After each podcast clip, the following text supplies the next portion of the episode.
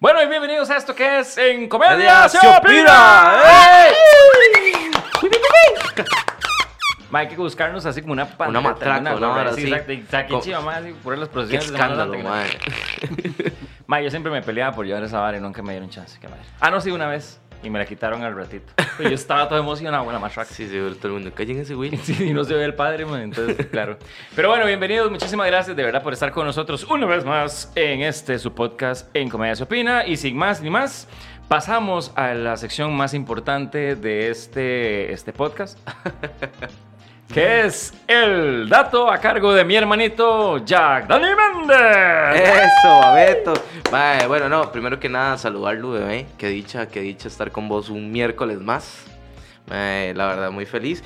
Y bueno, el dato que nadie me ha preguntado, tal vez a nadie le interese, o a lo de menos sí. Pero día hoy- porque ahí va.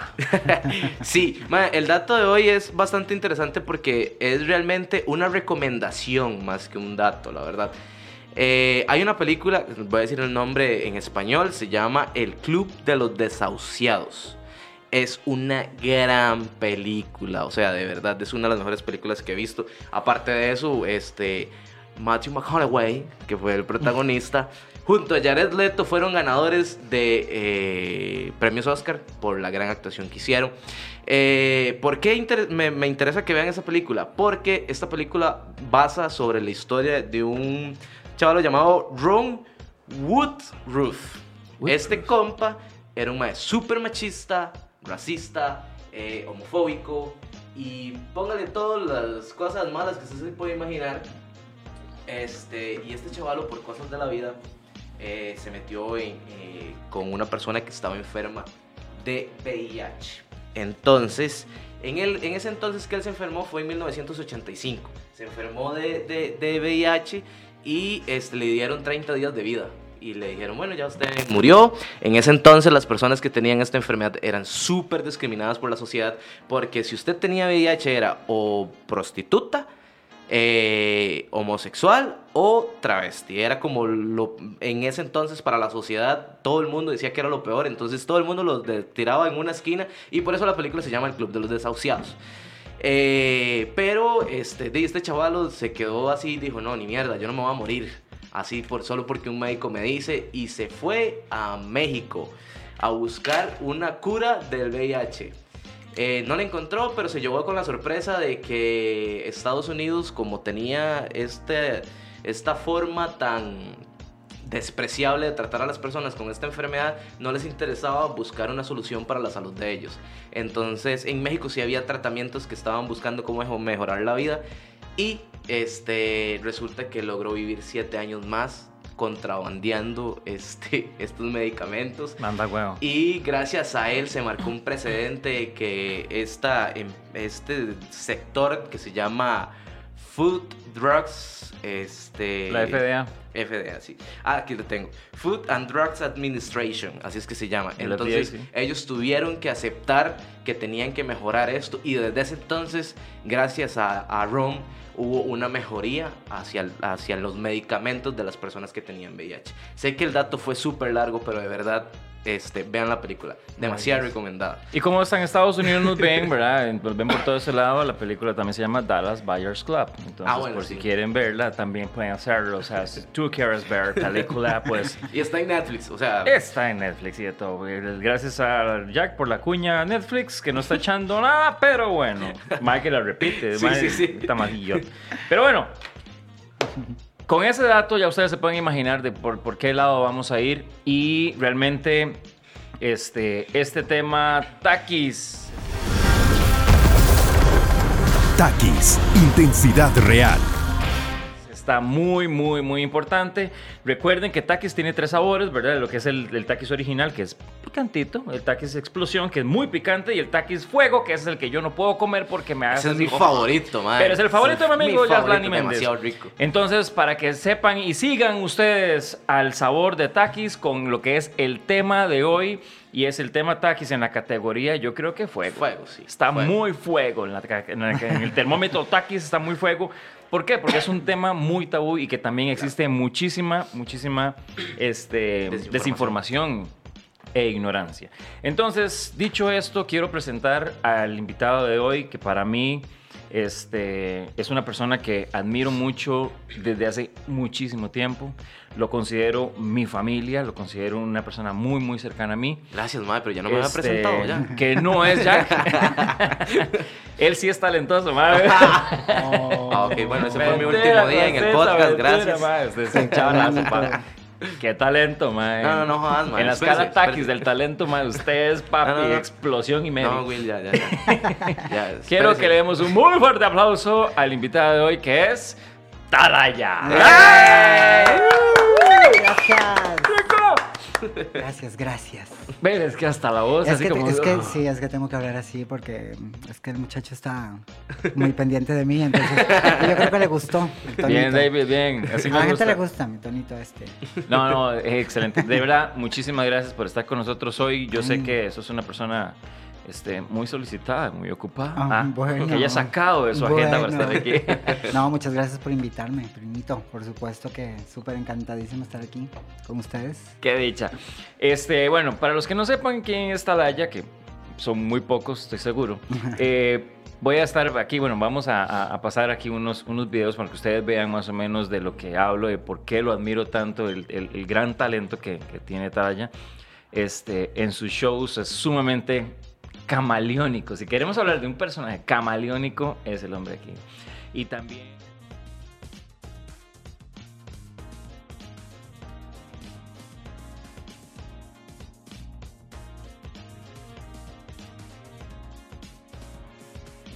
Y también, este, bueno, tenés tu, tu, tu línea, digamos, tu empresita de lo que es- es- se llama Talismán. Talismán.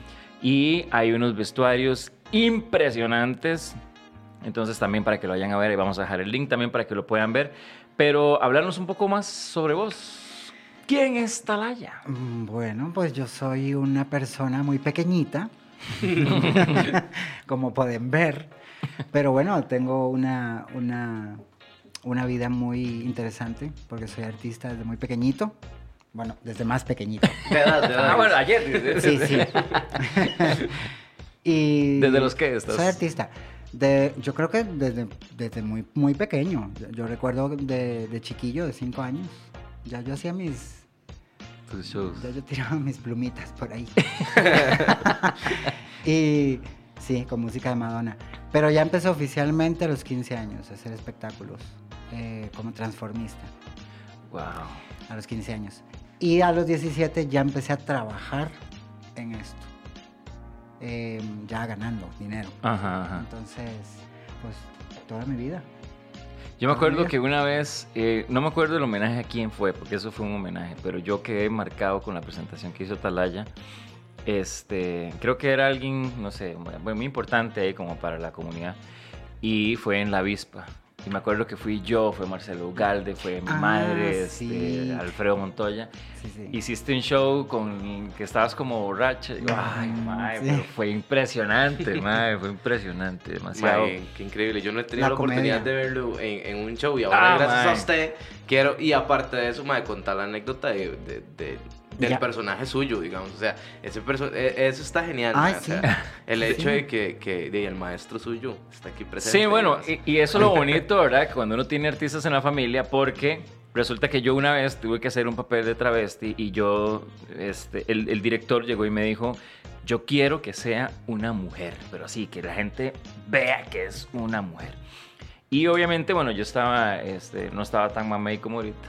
Ay. Era muy delgado, entonces di, tenía aquel cuerpo así todo fit, ¿verdad? Y me Mm, pusieron un esbelto, vestido de noche, madre, pegado, abierto la pierna y de todo lo demás.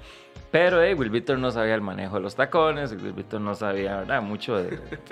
Entonces, como uno es actor del método, eh, fui con mi mamá a comprar zapatos.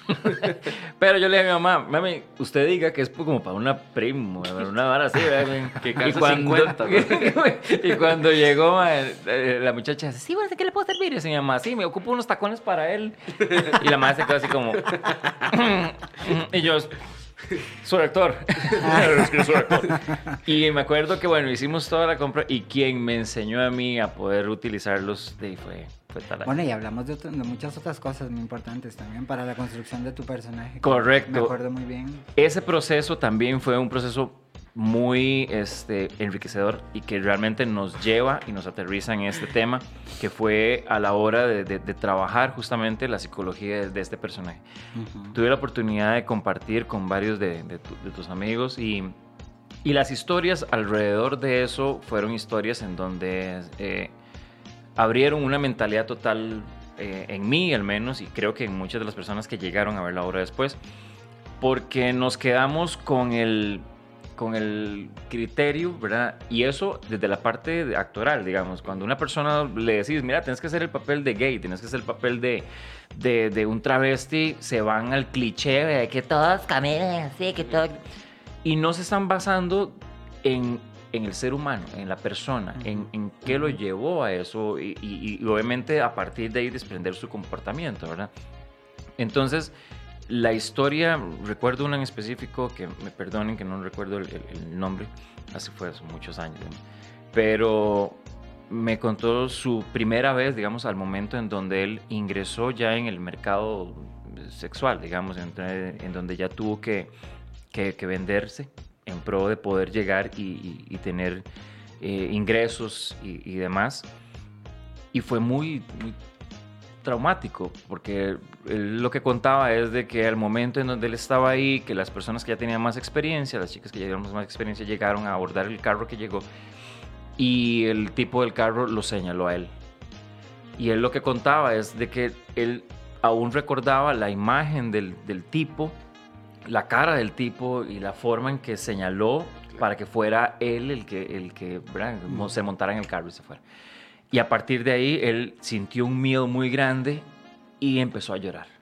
Y lloraba desconsolado. Entonces, obviamente, de sus, sus, sus amigas y todo lo demás acuerparon y, le dijeron a él que él no, que es que él no, estaba eh, ¿verdad? En, en venta. Este, y que, y que no, y él seguía insistiendo y que no, y que no, y se centraron en que no, y, y, pues acuerparon. Entonces, como familia que son. Como, como amigos que son. Entonces, esa historia me, me- me pareció muy, muy, muy heavy, muy, muy fuerte. O sea, yo me imagino que a lo largo de, de- de tu vida tal vez has visto este, o has escuchado historias alrededor de Hombre, eso. Muchísimas, muchísimas, porque además desde muy joven he estado por decisión propia, porque yo no, yo tenía una familia maravillosa que siempre me ha apoyado en todo lo que yo he hecho. Pero en algún momento, tal vez por ser el, menor y el único hombre de, de los hijos, me dieron un poquito más de libertad. y entonces yo empecé a ir muy joven a las calles, a conocer la vida de la calle. Mm, sin necesidad, pero yo iba porque siempre he sido muy aventurero y tal. Y empecé a conocer, las primeras que conocí son mis mejores amigas, las personas que más admiro y más quiero en este mundo, que son las transexuales, de, que se dedican a la prostitución. Y, y ahí es donde uno aprende realmente la vida. En- cuando ves la, la realidad que la gente no quiere ver. Em, porque todos tienen, o, o la gran mayoría tienen una opinión de ellas. Si son personas agresivas, son personas mal habladas, son personas eh, escandalosas, tal y cual. Pero no saben el por qué. Claro. Eh, imagínense esto. Imagínate tú, o, o tú, que tienes que estar parado en una esquina donde pasan eh, payasitos de estos que van eh, amiguitos de copas y, y te, y te tiran una bolsa de meados, por ejemplo. Te insultan, te agreden físicamente, te persiguen, te roban tus cosas. Y, en el, y esto en el mejor de los casos, porque hay otras que amanecen muertas. Y esto es cada noche, durante toda la noche. Entonces, eh, esa es la respuesta del por qué tienen que ser como son. Porque Claro. si tú no te defiendes, te pasan por encima y te matan. Entonces, por eso las admiro tanto y las quiero tanto, porque son, la para empezar, la verdadera cara del colectivo LGTBI de- de- del mundo entero. Y de hecho son las que empezaron, son tan valientes que son las que empezaron con el movimiento del- de, que, que ahora conocemos como el orgullo gay. Entonces, eh, y esto es de lo que la gente se olvida. incluso en el mismo eh, colectivo LGTBI, se olvidan de, de la importancia que tienen eh, estas personas, de, de- de lo valientes que son y de lo guerreras que son. Y, y de lo importantes que son para esta sociedad, porque quieras que no, son un servicio público también. Claro. Un servicio social. Que muchísimos hombres de este país y de todos los países donde existe la prostitución buscan. Así que Sin importar clase social, porque Nada, conozco sin importar historias nada. de historias. ni clase social, ni, ni absolutamente nada. Porque yo lo digo, porque lo he visto, porque lo he vivido, porque he estado ahí. Incluso he participado también en, en, en este trabajo. Porque es un trabajo. Aunque digan muchas personas que no, es un trabajo.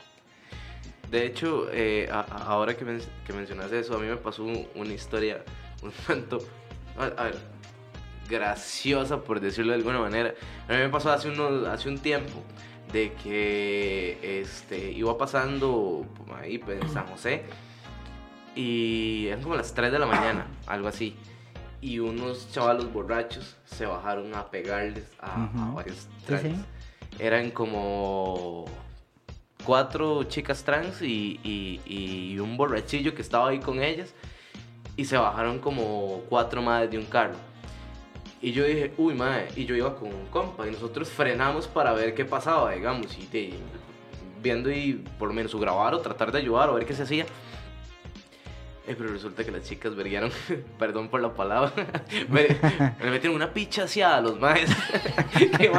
O sea, no me bajé a aplaudir, mae. ¿Y sabe qué fue lo mejor? Que le pegó con un tacón, mae. O sea, a uno se quitó el tacón y le dio aquí por la sien y nada más cayó y hasta a mí yo dije, uy, mae. Más bien fue como, Sí. chicas, chicas, cálmense. Sí, sí. Bueno, el que, Vengo a bus- juntarlo a él. sí, sí. el que busca encuentra. Claro. ¿Sabes? Porque ellas están trabajando, no están Claro, molestando a nadie. Pero ¿sabes qué es el- el- el- lo feo de esto? Que muchos amarillistas le dan la vuelta a esto. Claro. Que es, las chicas atacaron Ah, a cuatro sí, pobres claro. ciudadanos que Ajá. iban tranquilos. Claro, las o sea, malas siempre van a ser ellas. En esta sociedad de mierda, perdón la palabra. No, totalmente. Em, ellas siempre van a ser las malas. Siempre, aunque sean las buenas. mm, Porque como te repito, o les repito, el, son un servicio social. Eh, Las que las buscan constantemente. Claro. Las mismas, incluso las mismas personas que las agreden. Claro. Pues, sí, sí. Porque los que más agreden son los que más miedo tienen a reconocer lo que quieren. Y que es ellas, precisamente. O incluso ser como ellas. Claro. Te digo, que si nos ponemos a hablar del tema sexual, aquí nos quedamos tres días. Sí, claro. Porque bueno, hay un montón de cosas que Sí, contar. sí, sí. No, y es que eso es completamente cierto. De hecho, o sea, a mí realmente me, me alegró que se defendieran porque ellos no estaban haciendo Claro. absolutamente nada. Ellos llegaron súper ofensivos, ni tan siquiera fue, o sea, llegaron a hacer el daño de una Sí, vez. llegaron a joder. a Y, joder. y- y me gustó que ellos se defendieran porque ese día me di cuenta de que, o sea, si son personas que están ahí toda la noche y pueden que se vean vulnerables, pero son cero vulnerables. O sea, Tienen son que ser, muy no, fuertes. son vulnerables. Son personas vulnerables en la intimidad, en su día a día, en sus casas. Son personas eh, atacadas por toda Claro. una sociedad. Lo que pasa es que en la calle no pueden ser vulnerables. Tienen que no ser un demonio, porque si no, las matan, las joden, las machacan. Claro. Y, y entonces tienen que O sea, eso convertirse en monstruos en la calle. Tienen que sobrevivir a fuerza. Qué feo, Claro. o sea, qué, qué- qué duro es lidiar con eso porque, Claro. o sea, yo sé que tal vez la comparación es total y absolutamente absurda, pero es como para hacer mi punto. A veces uno está, no sé, eh, te fuiste de fiesta, te vas a los compas de nadie le pudo hacer ride, entonces tenés que ir a esperar el taxi o cualquier otro servicio de transporte este, no autorizado, que no quiere decir Sí, Uber. sí, sí, sí. Este, Y yo casi lo digo. Ah, pero está hablando de. Y a veces uno tiene que estar en una esquina, eh, tal vez solillo, esperando a que llegue el taxi o que llegue el transporte. Y mae, hay una sensación tan horrible de, de- de- de miedo, de... Y eso que uno tiene nada más el pedacito, porque uno sabe que ya viene alguien, o el papá de uno recogerlo, o lo que sea. Ahora, ellas que... que ah, Y te voy a contar una cosa, ahora que estás diciendo esto. Lo que no se, lo que no se dice muchas veces es la ayuda que, que- que ellas brindan a la gente, como en este caso. Alguien que está por ahí solito en la calle a ciertas horas de la noche y de repente se les acercan los chapulines y ellas te defienden. Eh, eso pasa mucho, muchísimo, y la gente de eso no lo comenta. No lo cuentan nunca porque no, no conviene. Claro. Ya ellas tienen una, una imagen y esa es la que tienen que tener en esta sociedad. Sí, sí, ahí viene también una cuestión de, de- de ego, ¿verdad? De que no, no, y tal vez me iban a joder y ellos llegaron a salvarme y la gente que dice, no, no, prefiero no decir esto porque a que van a decir débil, que andaba buscando algo o que soy la persona débil y que ya me imagino el, el bullying y todo lo demás, pero eso ya es una cuestión meramente Sí. también de... De hecho, una frase que, que yo leí en, en una nota que, que sacaron de, de este día que yo estaba hablando, porque salió en las noticias de que, eh, de que ellas se habían defendido, que, o sea, me llené el hígado de cosas malas tratando de leer los comentarios, por eso no leo los comentarios. Sí. Pero ese día leí los comentarios porque yo estuve en esa situación.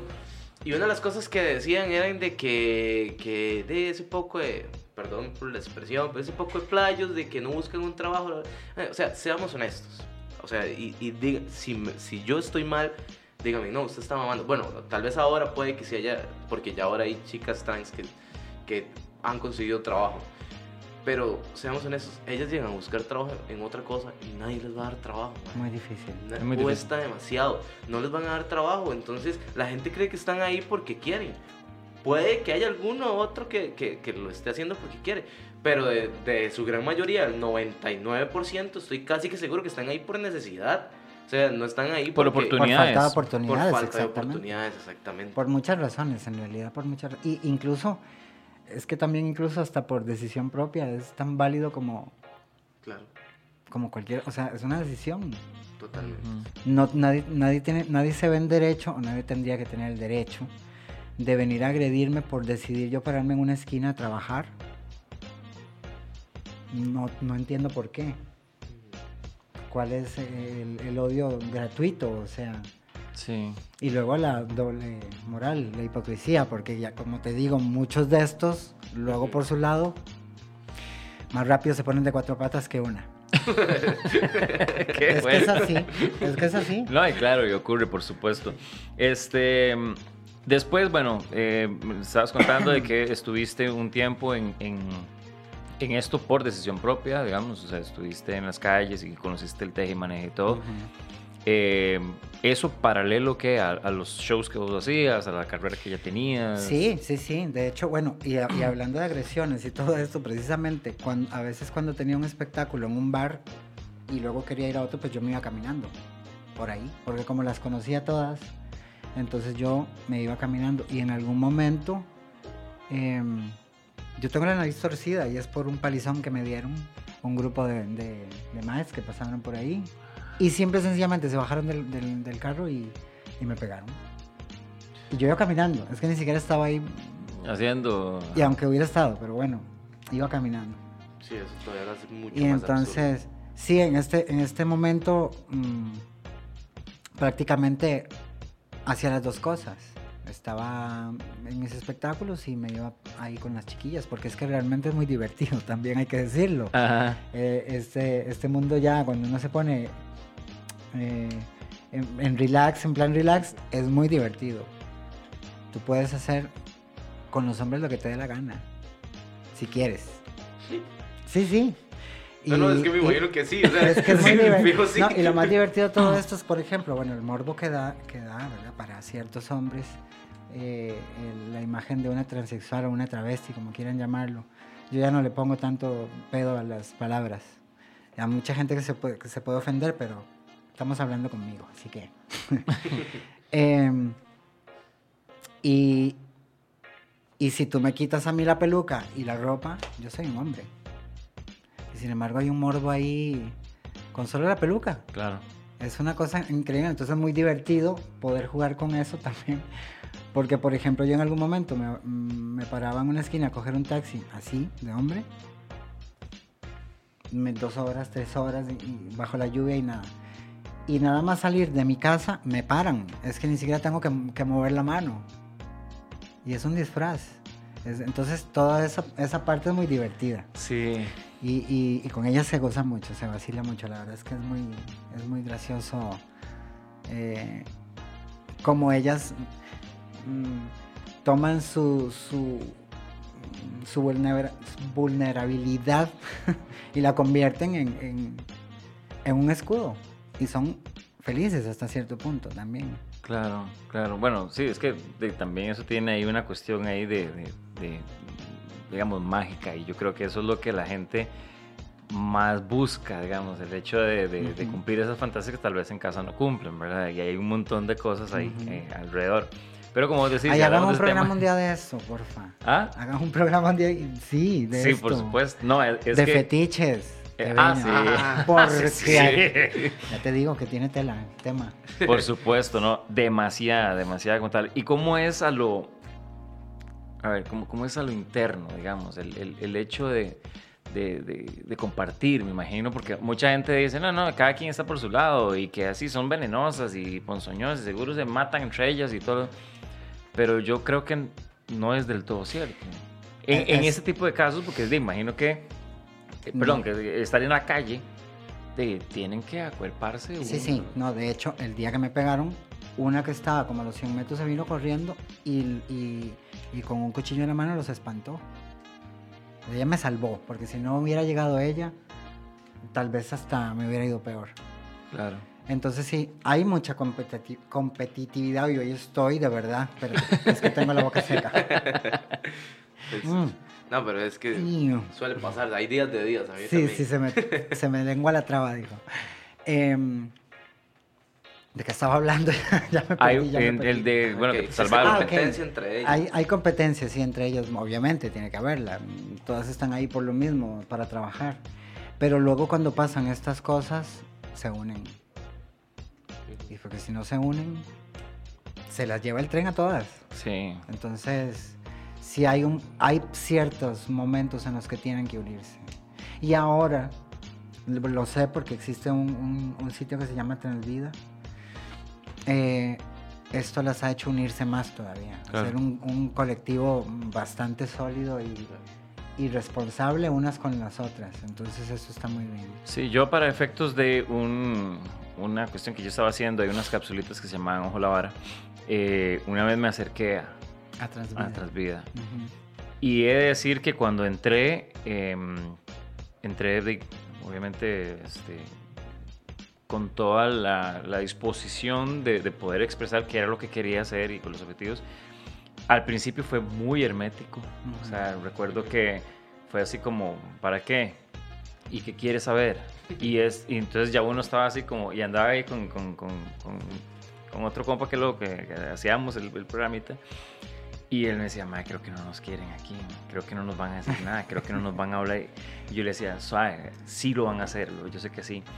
Y este, una me reconoció de la, de la serie, entonces como por ahí empecé.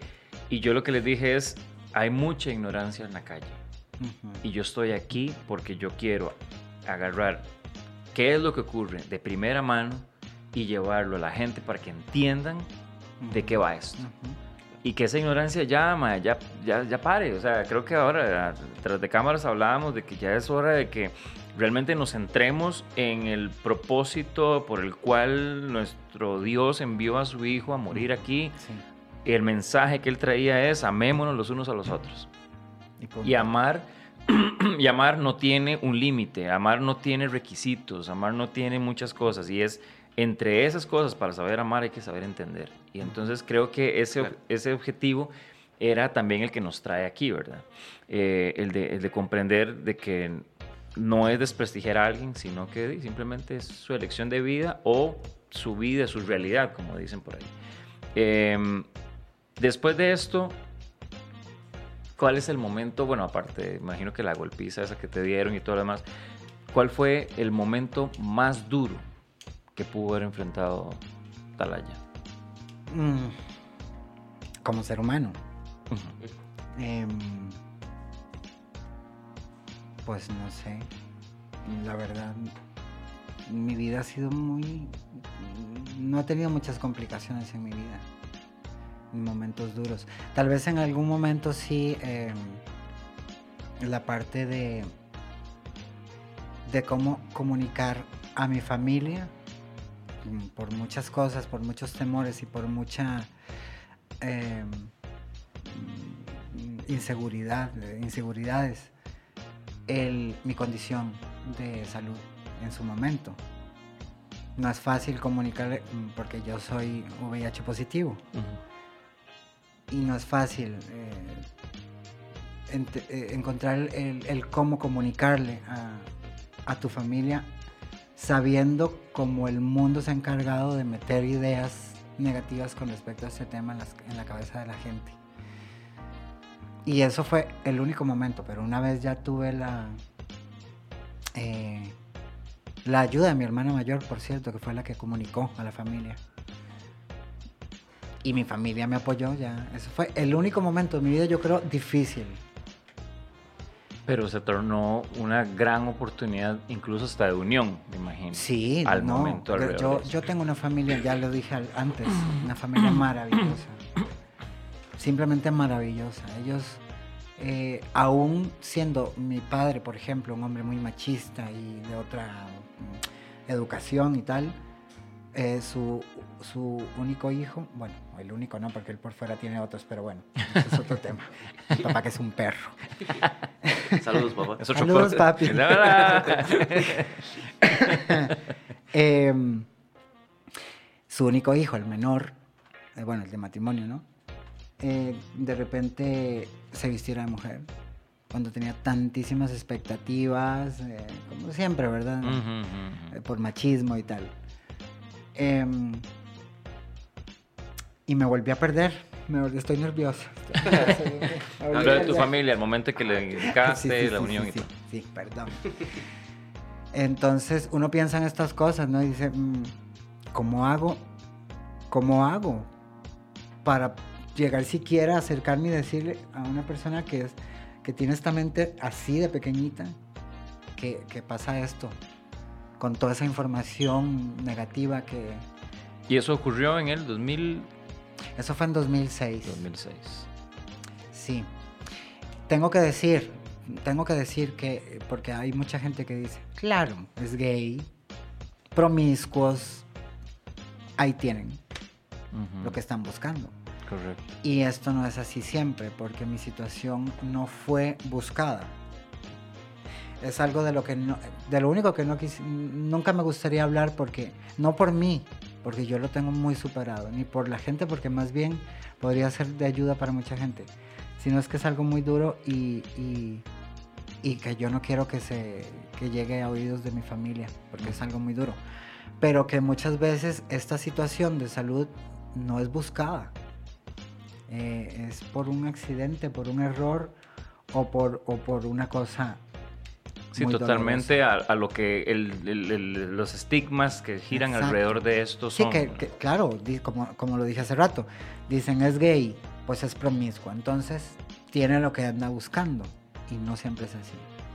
Además de que el SIDA y el VIH no es cosa exclusiva de la gente gay, hace muchísimos años y de hecho en esta película que mencionaste al principio se ven casos de, de- de chicas heterosexuales. Sí, de hecho la prostitución fue como el, el- la punta de lanza, digamos, de que, que Pero- fue una enfermedad tan contagiada, digamos, en Estados Unidos. digamos. Pero, eh, porque, digamos, el, el- el- el- el- en sí el, el- el- el virus eh, nace en África y todo lo demás, pero el boom, creo yo, de, de- de todo esto fue en el 81, si no me equivoco.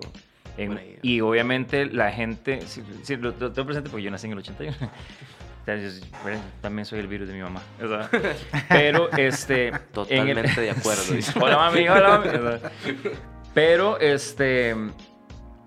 el- el- la creencia era de que esto simplemente era una enfermedad de homosexuales. Ujú. O sea, y que de, Ujú. mátense entre ellos y todo lo demás. Ujú. Incluso a nivel de la prostitución todavía no era tomado en cuenta, sino que era mae, así de heavy. O sea, Sí.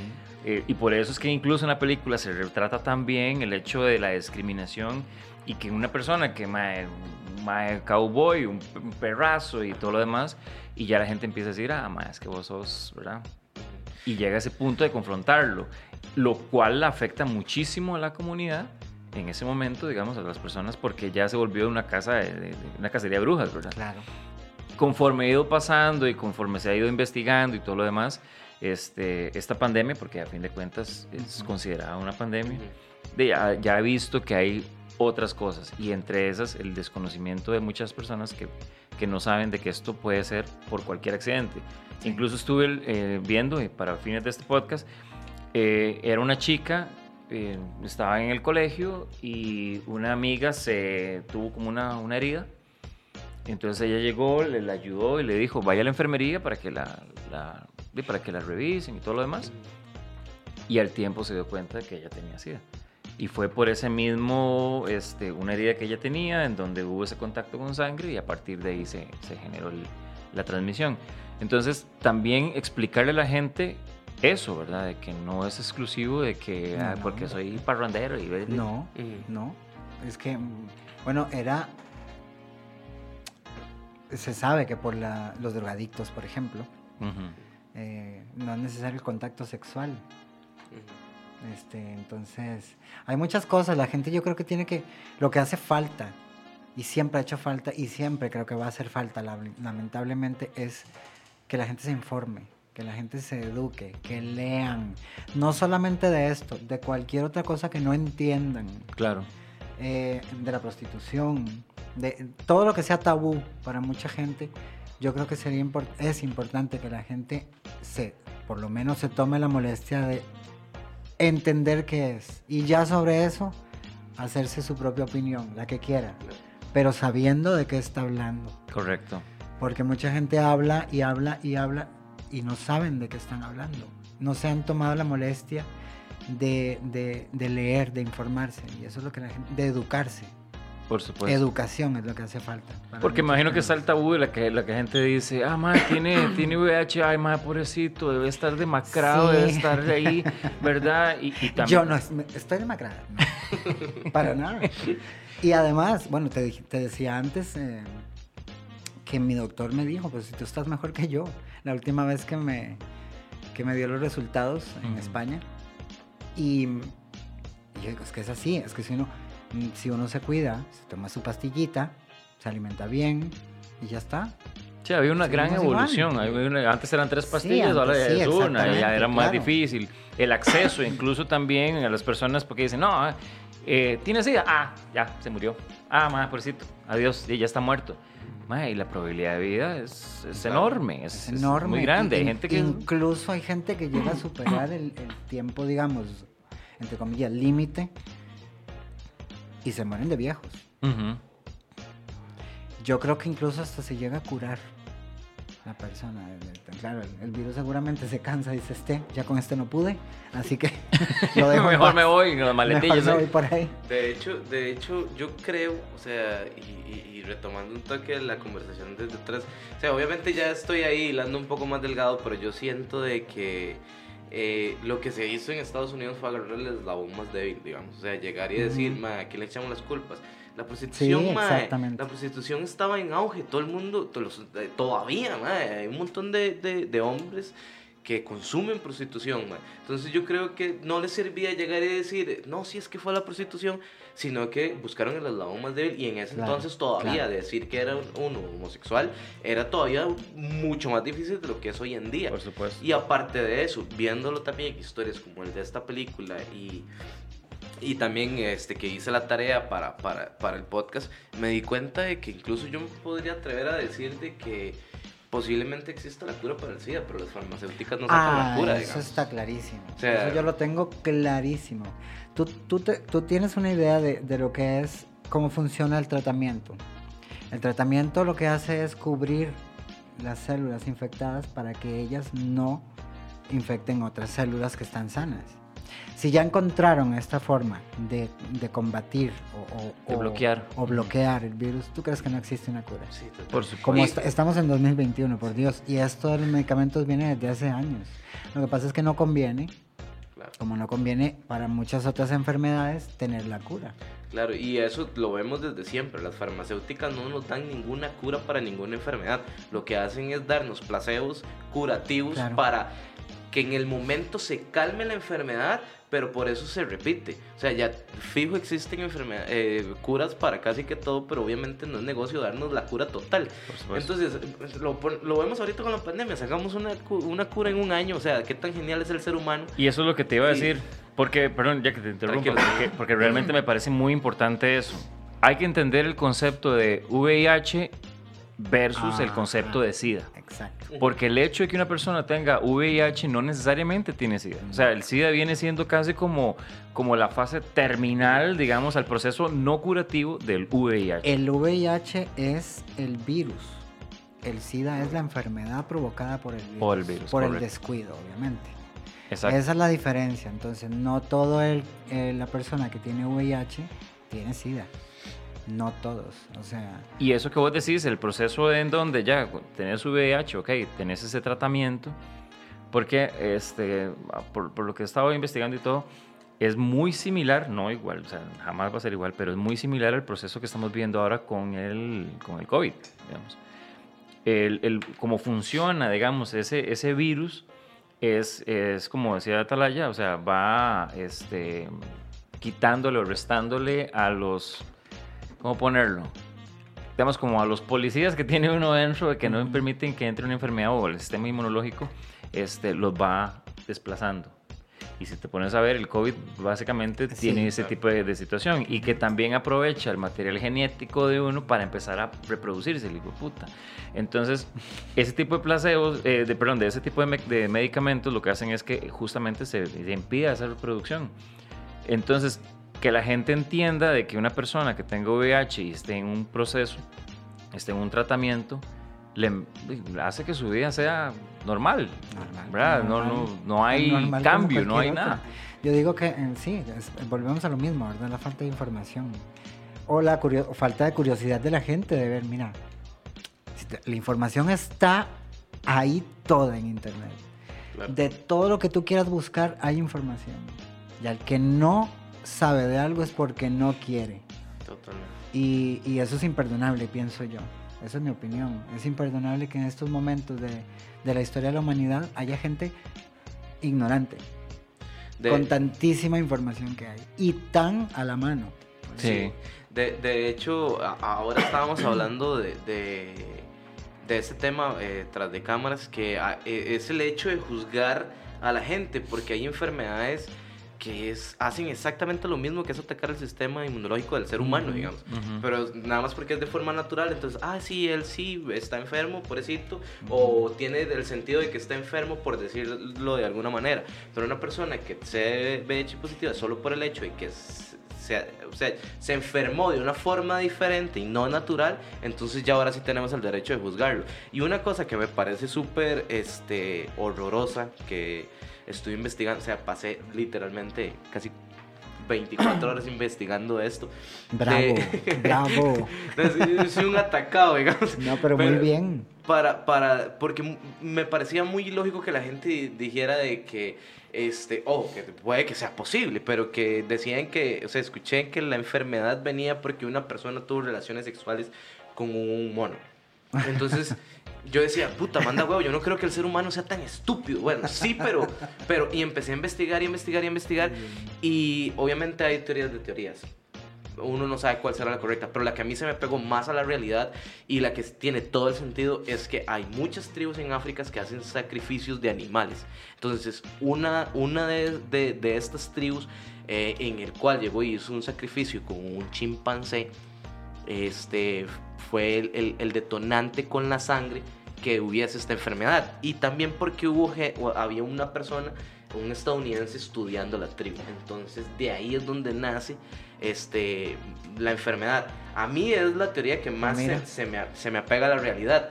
Yo no, no, No es tan no creo... realmente. Sí, exacto, me- me- se me hace con lógica. Entonces, vamos a lo mismo, es de, eh, de investigar, Ujú. de estudiar, de cuestionarse. A partir de ahí, y eso es un, eh, que quiero agarrarlo a partir de ahí, es, tenemos, digamos, ahora una, una persona, bueno, en el caso que vos sos VIH positivo, eh, la mentalidad positiva versus lo que la sociedad dice. Porque tal vez hay alguna persona que nos esté viendo, o varias personas que nos esté viendo, que tal vez todavía tiene ese miedo vos lo tenés muy claro. Vos sabes que esto, tu vida, y, y sos una persona que me fascina verte en redes, me fascina de todo porque sos muy libre, sos muy, sos muy vos, digamos.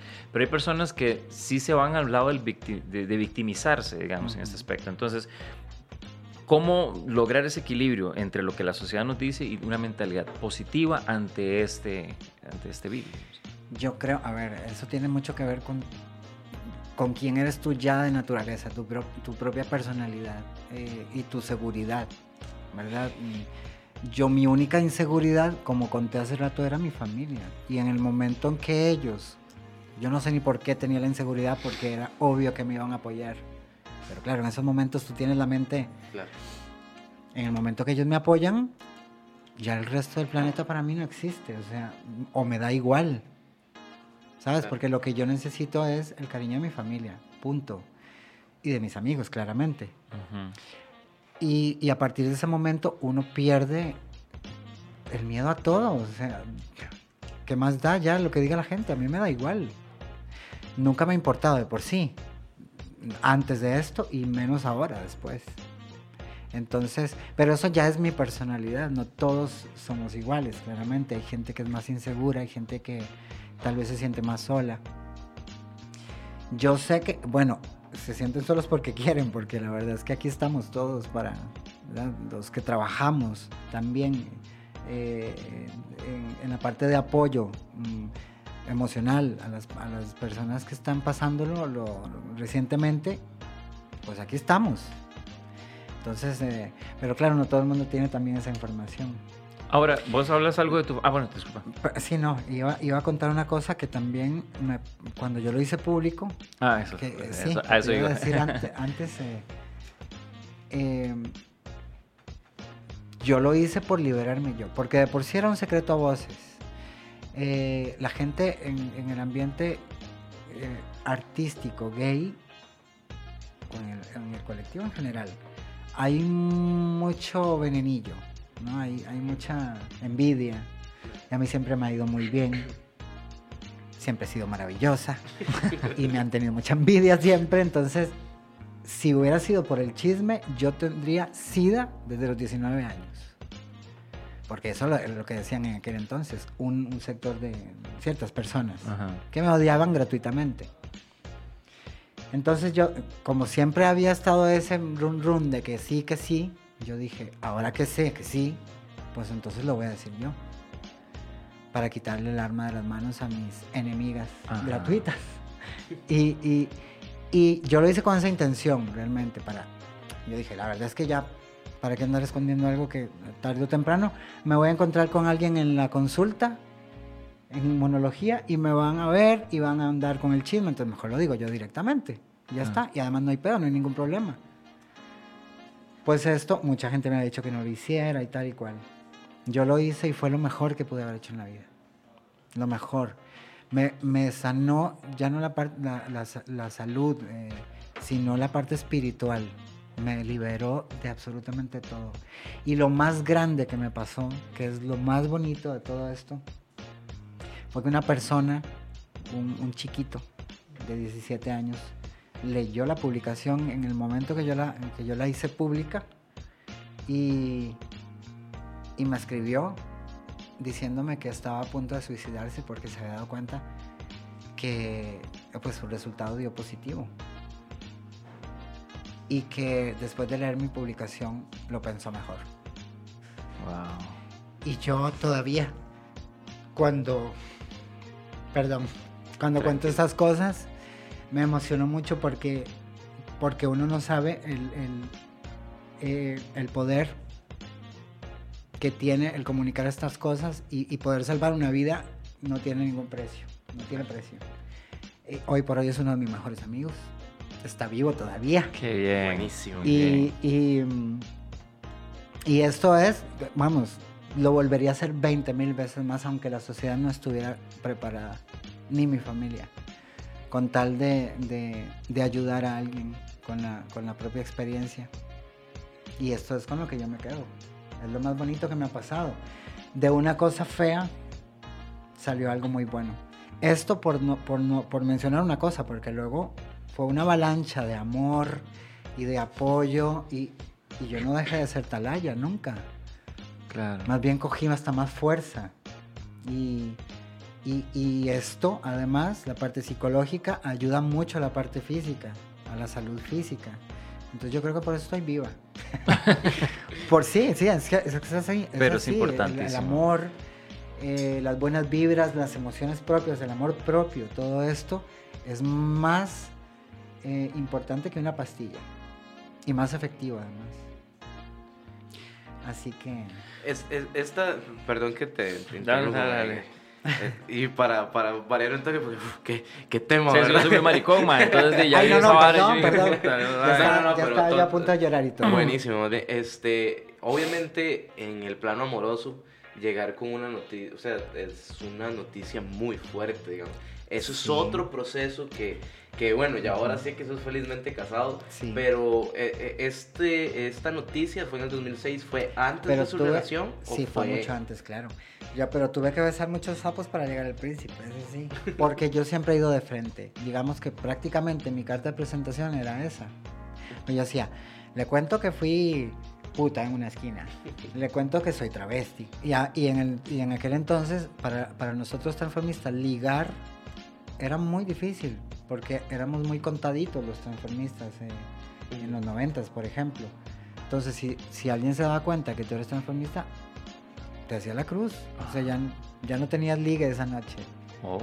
Era, era, muy, era muy terrible. Un montón de hipócritas ¿verdad? locas que Sí, al final ahora loco. al final ahora todas se visten y se maquillan y se empelucan y se entaconan. Pero bueno, antes no. Entonces antes era muy tabú también esto. Y bueno, yo le contaba a, lo- a los más esto. Yo soy esto, yo soy esto, yo soy esto. Pero si les decía esto, ya, ya sabía que se iban a- a echar para atrás. Claro. Y sin embargo, esa era mi, mi carta de presentación. Yo decía, mejor empiezo por lo más terrible y digo, de una vez es esto. Y en efecto, muchos decían, sí, bueno, vamos a intentar. Pero luego ya sabía yo que no. Eh, pero es que para qué voy a esconderlos, ya por sí Claro. lo he hecho público. Mm, Y con mi marido, el que ahora es mi marido, fue igual. Yo le dije, mira, es tal cosa, cuando nos empezamos a conocer. Y él dijo, a mí no me importa. Yo, bueno, piénsalo porque ya me han dicho muchas veces, no me importa y luego Termina. Y no, y ahí está, es mi marido. Y ahora tengo que explicar una cosa muy importante también con respecto a esto de, del tema del VIH y una pareja, una relación. Nuestra relación es, es cero discordante. El término eh, significa que yo soy VIH positivo y él no. Entonces, y no hay ningún problema. No hay ninguna bronca, nosotros nos protegemos, nos cuidamos y ya está. Y vivimos la vida tan normal como cualquier otra pareja. Esto existe. Para mucha gente que no lo sabe, esto existe. ¿verdad? Eh, Claro. que muchas veces se piensa, como, Jamás lo podrán imaginar. como es VIH positivo, pues entonces se busca otro que esté en la misma condición. Y muchas veces se hace esto para facilitar un poquito la parte, digamos, psicológica Sí. pero que no es necesario, o sea, protegiéndose y además eh, cu- cuando una persona este, lleva su tratamiento al pie de la letra, llega a ser indetectable el, el virus, es, prácticamente imposible transmitirlo. Entonces se puede tener una relación que no es lo adecuado, pero se puede tener una, una relación sin protección. Em, ya eso es elección del, del consumidor. este, cada quien elige, claro. Nosotros elegimos protegernos, elegimos hacerlo bien y, y está todo bien. Ahí estamos. Sí, de hecho estuve investigando sobre eso y, y sí, llega un proceso que ahí es donde uno dice, mae, fijo, tiene que haber una cura esta vara. Pero hay un proceso en donde este, este mismo procedimiento con, las, con el medicamento y se- ser tan constante y todo ese tipo de cosas eh, va haciendo de que, como vos dijiste, el, el- el virus llegue y diga, más si no, este mae no pude por ningún lado. se duerme. A pesar de que el virus se puede alojar, ¿verdad? Porque hay gente que dice, no, ya estoy bien, lo deja tomar y fuku, tú vuelve. Se aloja hasta en el ojo. Entonces, pero hay otros procesos en donde sí, la, la gente llega al punto en donde de, no, no, no transmite, digamos, lo hace casi que este, asintomático. Pero bueno, em, aquí el problema con estos programas es que tenemos muy poco tiempo y yo realmente quiero, ¿verdad? Sacar muchas cosas de esto y que siempre, mae, sí, siempre la gente nos dice, madre, tiene que ser una segunda parte de esto en todos los invitados, pero, pero realmente este, ¿Y por entramos... qué no lo hacen? No, y de hecho... yo, digo, porque y si la gente lo pregunta, Sí, háganlo. sí, no, de hecho vamos a llegar al punto de que vamos a tener que volver atrás. Toda Porque la- casi la- todos los invitados es de que, ay, no sé, hay que hacer una segunda parte, una segunda parte, pero bueno. Claro. Pero nosotros sí nos, nos, nos interesa mucho de que todo lo que se habló, eh, hagamos lo que llamamos en síntesis, que esa es nuestra sección final, en donde hacemos una, una pequeña reflexión, digamos, de todo lo que hemos hablado anteriormente, qué es lo más importante para Atalaya de poder informar en síntesis, algo que sea claro, conciso y que encierre realmente lo que vos querés a nivel de objetivo para compartirlo con la gente que nos ve. Yo creo que lo más importante, lo más importante co- con lo que tenemos que quedarnos, con lo que la gente se tiene que quedar es educarse. Educarse para dejar de juzgar. Porque cuando uno se educa, cuando uno crece intelectualmente y espiritualmente, ya no tiene motivos para juzgar a nadie, ni nada tampoco. Entonces, la ignorancia nos hace juzgar, la ignorancia nos hace mm, tener mm, ideas equivocadas. Es educarse y ser respetuoso de, de las demás personas, nada más. Yo creo que eso es lo más Buenísimo. importante para mí. Jack. Eh, bueno, yo en síntesis, eh, uf, qué duro, madre, porque que- quisiera decir tanto en tan poco tiempo, pero la verdad, este, eh, eh, secundo totalmente a, a- a- a estas palabras porque la verdad, este, es informarse, es darse cuenta de que todos los seres humanos ten- nos merecemos respeto. El hecho que usted haya tenido una vida que lo llevó a una enfermedad o, o circunstancias de que lo llevaron a eso, no lo hace ni más ni menos de que otra persona. Y usted por estar sano no lo hace ni más ni menos que otra persona. Entonces, el hecho de, de- de ponernos en los pies de los demás. O sea, pregúntese, siempre que usted quiera decirle algo a otra persona, pregúntese cómo se sentiría usted si le dicen eso a usted. Y si usted se siente bien, de- pues ya todo es decisión suya. Pero realmente estoy seguro que usted no se diría esas cosas que cubriéndose en, en, en algo más grande que usted, llámese religión, llámese, llámese creencias, no le da derecho a usted a pasarle por encima a los demás o imponerle sus creencias. Este, entonces, en síntesis, bueno, una vez lo dije y me criticaron, pero te debo decirlo otra vez. No seamos tan hijueputas. Amén. Eso es, eso es un muy buen cierre. Eso es un muy buen cierre. Y yo, porque sí, no estamos tan putas, la verdad es que sí. Pero en síntesis, sí. Yo creo que eh, el hecho de. Una de las cosas que agradezco de este podcast es que me obliga siempre a informarme con respecto al tema que vamos a tratar y todo lo demás y descubro mil cosas que yo jamás en la vida me hubiera pasado por encima, eh, me hubiera pasado en la cabeza, digamos, y que muchas veces uno las, las deja y, y- y- y no se deja nutrir, digamos, por la información real, sino que se deja nutrir por el que dirán, por lo que se escucha ahí y muchas veces es erróneo. Si es así, si usted tiene algún familiar, a un hijo, un hermano, un amigo, lo que sea, que tenga VIH o que esté ya en esa fase de- del SIDA, este, yo creo que el apoyo que usted le pueda dar es la mejor cura, es la mejor cura. Y mm, así como, como nosotros, a pesar de nuestras diferencias, de nuestras creencias, religiones, etcétera, somos personas que también sabemos amar. Una persona que tenga VIH no es la diferencia. Puede ser su amigo, puede ser su confidente, puede ser su amante, puede ser esa persona que estabas esperando en, en- en- en tu Puede vida ser el cura de la iglesia. Puede ser quien sea, realmente. Y, este, y yo creo que eso es lo que nos tenemos que fijar. No olvidemos, y no quiero sonar pandereta ni mucho menos, pero no olvidemos que el mensaje más importante que hay en esta galaxia, en este universo, es que nos amemos los unos a los otros, a pesar de cualquier cosa. Entonces, que ese sea el mensaje positivo del día de hoy. Madre, gran frase, la verdad, para cerrar está, está muy bonita. y no sea hijo de puta. Viva el amor y no sea hijo de puta. Esa madre va a ser Eso una camiseta. las redes sociales ya para, para cerrar, ¿dónde te pueden buscar? En Instagram me pueden encontrar como Talaya Oficial y en Facebook Talaya. Talaya. Eh, sí, Talaya.